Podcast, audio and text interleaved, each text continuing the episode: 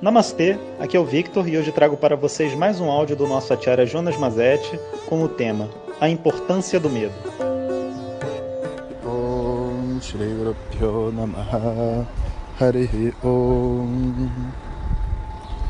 Bom dia. Então estamos quase nos finalmente aqui do curso. Para ser sincero, nosso curso vai começar na quarta-feira que vem. Nossa nova série de áudios. Até lá, a gente vai fazendo alguns áudios sortidos sobre temas assim que eu acho que são fundamentais. E queria até pedir para vocês que sempre verifiquem no Facebook se teve áudio, se não teve. Para falar a verdade, quando tem áudio, está lá no Spotify. Porque nem sempre durante essa semana eu estou enviando os áudios. A gente está testando a ferramenta e tudo mais. E para isso a gente precisa dar alguns intervalinhos. Bom, a gente conversou já um pouquinho sobre essa harmonia do nosso dia, né? E a gente falou sobre a importância de se ouvir, né? E para se ouvir a gente precisa de silêncio, a gente precisa de liberdade. Um dos motivos pelo qual toda a estrutura, vamos dizer assim, de disciplinas e yoga levam a gente a uma consciência, seja lá do que a gente está fazendo. Porque o ponto realmente não é a gente se tornar super-heróis, né? Mas é a gente ser capaz de assumir tudo que a gente tem, de bom e de ruim, dentro da gente. Isso não é uma, uma, uma coisa tão distante e tão difícil assim, mas requer um certo nível de coragem, um certo nível de é, objetividade, sabe? Que também não é nem específica assim, porque você fala, ah, porque tem que ter objetividade, tem que ter coragem. As pessoas já pensam logo em características masculinas, né? Mas na verdade não tem nada disso de característica masculina ou feminina. Inclusive tem mais mulheres estudando comigo nas minhas turmas regulares, né, do que homem. No início não era assim não, mas hoje em dia tem muito mais mulher do que homem. Mas isso não quer dizer nada. Para falar a verdade, só quer dizer que elas, que seja lá quem está estudando, está qualificado para esse determinado estudo. E essa descoberta espiritual, ela requer uma sensibilidade, é verdade, mas ela requer mais do que tudo um desejo sincero de crescer e de se conhecer. E sabe, existe uma atitude que a gente precisa encontrar para poder lidar com o medo. O medo ele é um fator muito importante dentro do estudo. Se não houver medo, não significa é, significa que o estudo não está realmente indo fundo, as coisas não estão realmente se conectando dentro da gente, porque tendo um monte de ignorância, tendo cometido um monte de erros, carregando um monte de traumas, quem que não vai ficar com medo né, de um processo de se autoconhecer, de mergulhar para dentro de si? É natural que esse medo exista.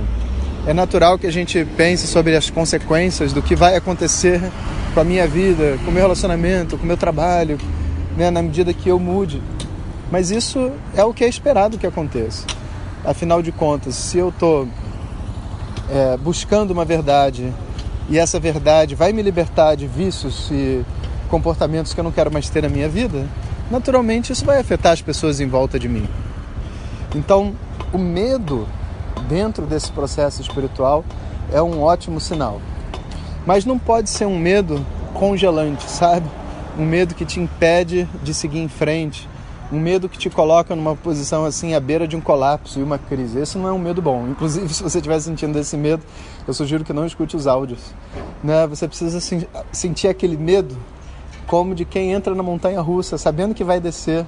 Né? E o medo faz parte da experiência, inclusive antes da super queda, onde você tem o prazer total, você sente um medo absurdo.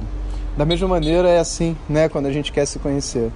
Antes da gente tocar naqueles pontos mais nevrálgicos onde a gente guarda um monte de amor né, congelado no tempo, que a gente costuma chamar de dor. Né? A gente sente uma pressão no abdômen, a gente fala, ai meu Deus, isso eu não queria, não, esse tema não. E aí é exatamente esse tema que liberta dentro da gente um monte de coisa boa, exatamente como uma montanha russa. Então, eu queria que vocês verificassem internamente né, esse, essa esse processo, essa honestidade dentro de vocês. É, eu gravo esses áudios, né? Eu sei que tem muitos alunos meus que escutam, que já acompanham a gente no YouTube, mas Eu gravo esses áudios em especial para as pessoas que talvez nunca venham estudar Vedanta né, nessa vida de uma maneira assim tradicional e metódica, sabe? Mas que eu acho que mesmo assim eu tenho convicção de que esse conhecimento, quase que na forma de uma homeopatia, né, um pouquinho, 10 minutos que você escuta na sua manhã, eu tenho a convicção que isso vai fazer a diferença. Porque fez para mim. Né? Antes de estudar metodicamente, eu lia livros, eu escutava áudios, eu fazia tudo que eu podia para entrar em contato com essa realidade. Né? E como Krishna fala na Gita, Yeyatamam prapadyante tam stateva bhajamyaham mama vartma anuvartante manushaf parta sarvashaha. Sabe, seja lá a forma como uma pessoa me procurar, né? E aqui Krishna ele está falando assim como sendo Deus, né? Ele está falando, olha, seja lá a maneira como essas pessoas me procurarem, não importa a religião delas, não importa o grupo espiritual, não importa o que elas é, o que elas acreditam, mas se elas estão interessadas em crescer, seja lá a forma que elas me procurarem, nessa mesma forma eu abençoo. Espiritualidade não tem é, carimbo, sabe? Tem que ser assim ou tem que ser daquele jeito. Não existe um intermediário realmente entre você e Deus. Mama Vartma Anuvartante Manushafparta Sarva Shaha. Então existem é, muitas pessoas no meu caminho, Mama Vartma, mas de maneiras completamente diferentes, né? E às vezes cada um na sua maneira. Né? E talvez o Vedanta não seja a sua, mas eu tenho assim essa certeza né, de que um pouquinho pode fazer muita diferença, porque eu acho que é um dos poucos conhecimentos que até hoje está né, tá preservado ainda nessa relação mestre-discípulo. Muitas tradições, né, a gente vê que as pessoas fazem muito esforço para poder manter a realidade da tradição, porque às vezes o mestre já faleceu, o mestre já não está mais presente e as pessoas têm que assim se desdobrar para conseguir manter aquela realidade, né? Mas Vedanta a gente ainda encontra professores, mestres, discípulos, né?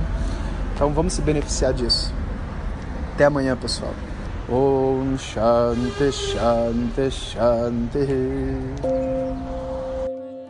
Se você quiser receber nossas mensagens diretamente no seu WhatsApp, peça para quem te encaminhou este áudio para compartilhar o nosso contato e nos envie a mensagem Quero receber. Mais informações www.vedanta.com.br. Até o próximo áudio. Om Tat Sat.